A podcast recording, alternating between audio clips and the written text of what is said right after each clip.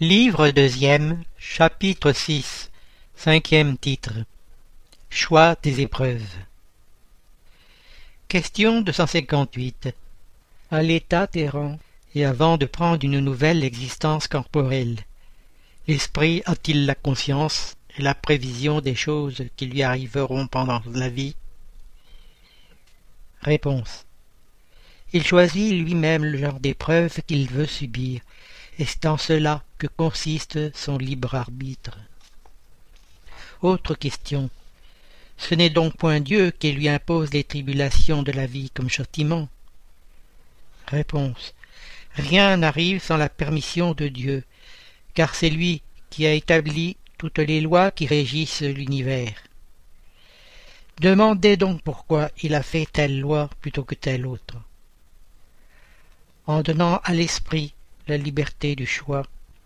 Lui laisse toute la responsabilité de ses actes et de leurs conséquences. Rien n'entrave son avenir. La route du bien est à lui comme celle du mal. Mais s'il succombe, il lui reste une consolation.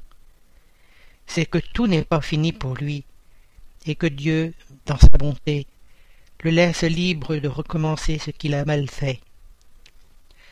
Il faut d'ailleurs distinguer ce qui est l'œuvre de la volonté de Dieu, et c'est ce qui est celle de l'homme.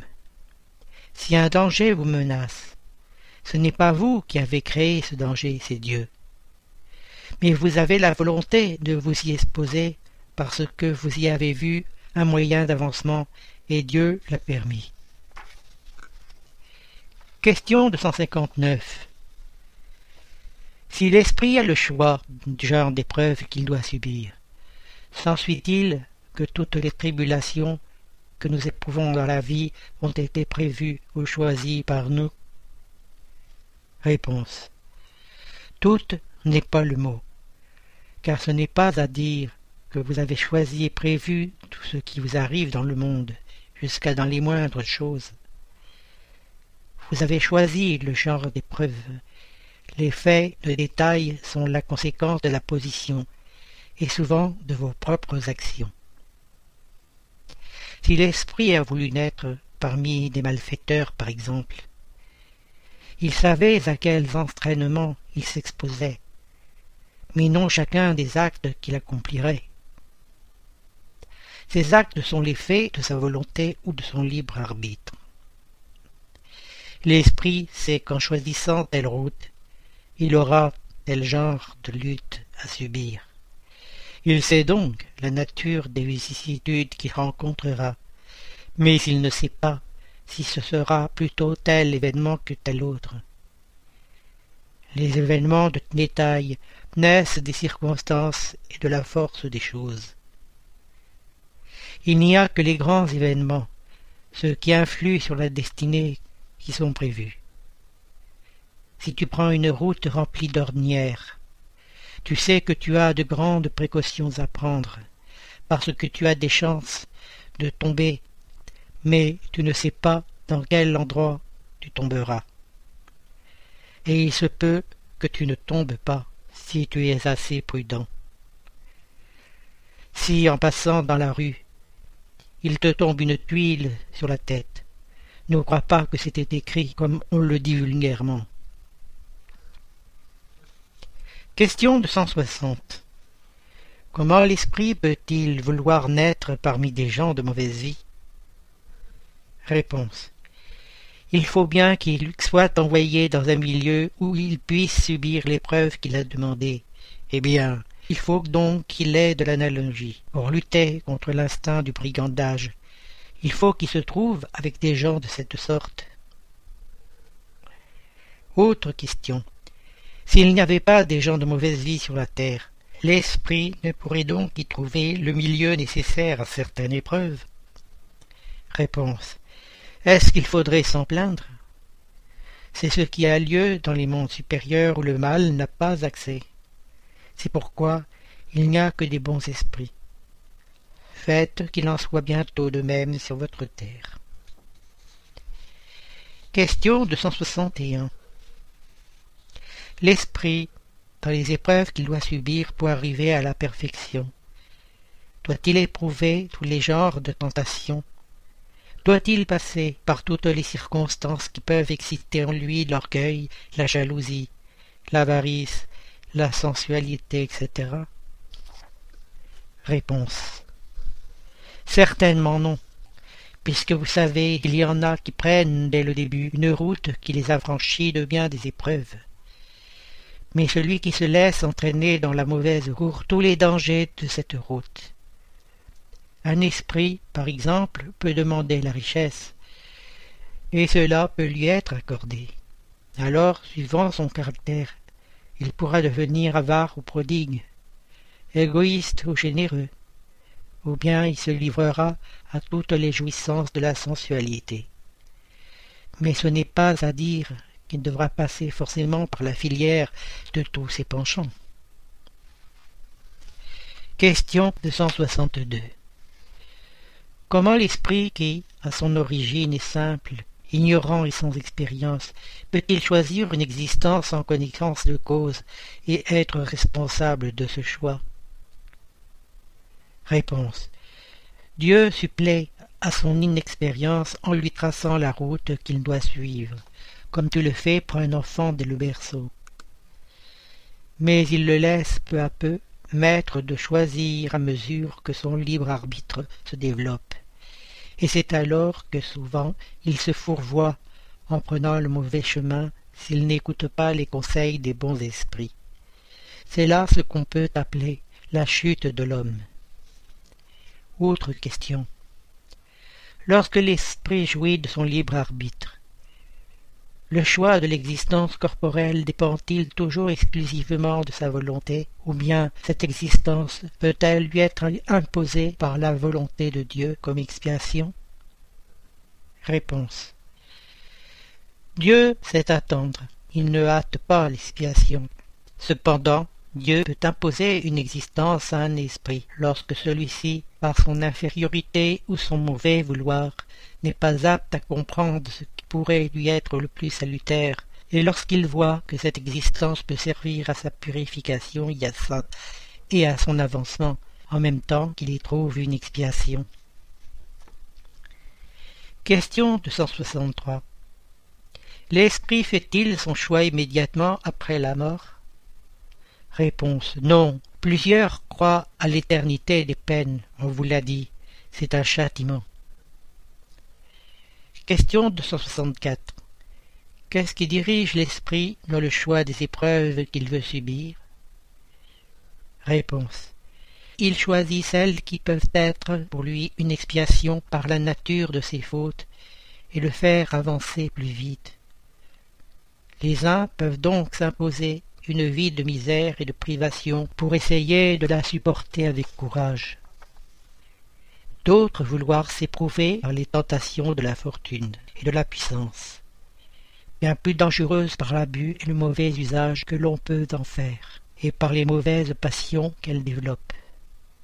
D'autres enfin veulent s'éprouver par les luttes qu'ils ont à soutenir dans le contact du vice. Question 265 Si certains esprits choisissent le contact du vice comme épreuve, y en a-t-il qui le choisissent par sympathie et par le désir de vivre dans un milieu conforme à leur goût, ou pour pouvoir se livrer matériellement à des penchants matériels? Réponse. Il y en a, cela est certain, mais ce n'est que chez ceux dont le sens moral est encore peu développé. L'épreuve vient d'elle-même, et ils la subissent plus longtemps. Tôt ou tard, ils comprennent que l'assouvissement des passions brutales a pour eux des conséquences déplorables qu'ils subiront pendant un temps qui leur semblera éternel. Et Dieu pourra les laisser dans cet état jusqu'à ce qu'ils aient compris leur faute et qu'ils demandent eux-mêmes à la racheter par des épreuves profitables. Question 266 ne semble-t-il pas naturel de choisir les épreuves les moins pénibles? Réponse. Pour vous, oui. Pour l'esprit, non. Lorsqu'il est dégagé de la matière, l'illusion cesse et il pense autrement. Commentaire. L'homme sur la terre est placé sous l'influence des idées charnelles, ne voit dans ses épreuves que le côté pénible. C'est pourquoi il lui semble naturel de choisir celles qui, à son point de vue, peuvent s'allier aux jouissances matérielles. Mais, dans la vie spirituelle, il compare ces jouissances fugitives et grossières avec la félicité inaltérable qu'il entrevoit, et dès lors que lui font quelques souffrances passagères. L'esprit peut donc choisir l'épreuve la plus rude, et par conséquent l'expérience la plus pénible dans l'espoir d'arriver plus vite à un état meilleur, comme le malade choisit souvent le remède le plus désagréable pour se guérir plus tôt. Celui qui veut arracher son nom à la découverte d'un pays inconnu ne choisit pas une route fleurie. Il sait les dangers qu'il court, mais il sait aussi la gloire qu'il attend s'il réussit. La doctrine de la liberté dans le choix de nos existences et des épreuves que nous devons subir cesse de paraître extraordinaire si l'on considère que les esprits dégagés de la matière apprécient les choses d'une manière différente que nous le faisons nous-mêmes. Ils aperçoivent le but bien autrement sérieux pour eux que les jouissances fugitives du monde. Après chaque existence, ils voient le pas qu'ils ont fait et comprennent ce qui leur manque encore en pureté pour l'atteindre. Voilà pourquoi ils se soumettent volontairement à toutes les vicissitudes de la vie corporelle, en demandant eux-mêmes celles qui peuvent les faire arriver le plus promptement. C'est donc à tort que l'on s'étonne de ne pas voir l'esprit donner la préférence à l'existence la plus douce. Cette vie exempte d'amertume, il ne peut en jouir dans son état d'imperfection. Il l'entrevoit, et c'est pour y arriver qu'il cherche à s'améliorer. N'avons-nous pas, d'ailleurs, tous les jours sous les yeux, l'exemple de choix pareil? L'homme qui travaille une partie de sa vie sans trêve ni relâche pour ramasser de quoi se procurer le bien-être, qu'est-ce que c'est? Sinon une tâche qu'il s'impose en vue d'un avenir meilleur le militaire qui s'offre pour une mission périlleuse, le voyageur qui brave les dangers non moins grands dans l'intérêt de la science ou de sa fortune. Qu'est-ce que c'est encore? Sinon des épreuves volontaires qui doivent leur procurer honneur et profit s'ils en reviennent. À quoi l'homme ne se soumet-il pas et ne s'expose-t-il pas pour son intérêt ou pour sa gloire? Tous les concours ne sont-ils pas aussi des épreuves volontaires auxquelles on se soumet en vue de s'élever dans la carrière que l'on a choisie? On n'arrive à une position sociale transcendante quelconque dans les sciences, les arts, l'industrie, qu'en passant par la filière des positions inférieures qui sont autant d'épreuves. La vie humaine est ainsi le calque de la vie spirituelle. Nous y retrouvons en petit toutes les mêmes péripéties. Si donc, dans la vie, nous choisissons souvent les épreuves les plus rudes en vue d'un but plus élevé. Pourquoi l'esprit qui voit plus loin que le corps, et pour qui la vie du corps n'est qu'un incident fugitif, ne ferait-il pas choix d'une existence pénible et laborieuse si elle doit le conduire à une éternelle félicité? Ceux qui disent que si l'homme a le choix de son existence, ils demanderont à être prince ou millionnaire, seront comme les myopes qui ne voient que ce qu'ils touchent ou comme ces enfants gourmands à qui l'on demande l'état qu'ils préfèrent et qui répondent pâtissier ou confiseur Tel est le voyageur qui, dans le fond de la vallée obscurcie par le brouillard, ne voit ni la longueur ni les points extrêmes de sa route. Arrivé au fait de la montagne, il embrasse le chemin qu'il a parcouru et ce qui lui reste à parcourir. Voit son but, les obstacles qu'il a encore à franchir, et peut alors combiner plus sûrement les moyens d'arriver. L'esprit incarné est comme le voyageur au bas de la montagne, débarrassé des liens terrestres. Il domine comme celui qui est au sommet. Pour le voyageur, le but est le repos après la fatigue. Pour l'esprit, c'est le bonheur suprême après les tribulations et les épreuves. Tous les esprits disent qu'à l'état errant, ils cherchent, étudient, observent pour faire leur choix. N'avons-nous pas un exemple de ce fait dans la vie corporelle? Ne cherchons-nous pas souvent pendant des années la carrière sur laquelle nous fixons librement notre choix parce que nous la croyons la plus propre à nous faire faire notre chemin? Si nous échouons dans l'une, nous en cherchons une autre. Chaque carrière que nous embrassons est une phase, une période de la vie. Chaque jour n'est-il pas employé à chercher ce que nous ferons le lendemain? Or, que sont les différentes existences corporelles pour l'esprit, sinon des phases, des périodes, des jours pour sa vie spirite, qui est, comme nous le savons, sa vie normale, la vie corporelle n'étant que transitoire et passagère Question de 167. L'esprit peut-il faire son choix pendant l'état corporel? Réponse. Son désir peut avoir de l'influence. Cela dépend de l'intention. Et quand il est esprit, il voit souvent les choses bien différemment. Ce n'est que l'esprit qui fait ce choix. Mais encore une fois, il peut le faire dans cette vie matérielle, car l'esprit a toujours de ces moments où il est indépendant de la matière qui l'habite. Autre question. Beaucoup de gens désirent les grandeurs et les richesses, et ce n'est assurément ni comme expiation ni comme épreuve. Réponse. Sans doute, c'est la matière qui désire cette grandeur pour en jouir, et c'est l'esprit qui la désire pour en connaître les vicissitudes. Question 268 Jusqu'à ce qu'il arrive à l'état de pureté parfaite, l'esprit a-t-il constamment des épreuves à subir?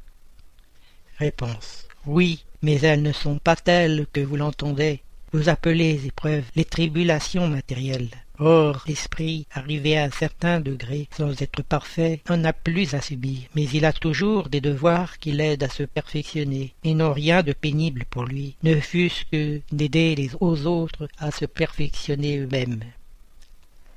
Question de 169. L'esprit peut-il se tromper sur l'efficacité de l'épreuve qu'il choisit?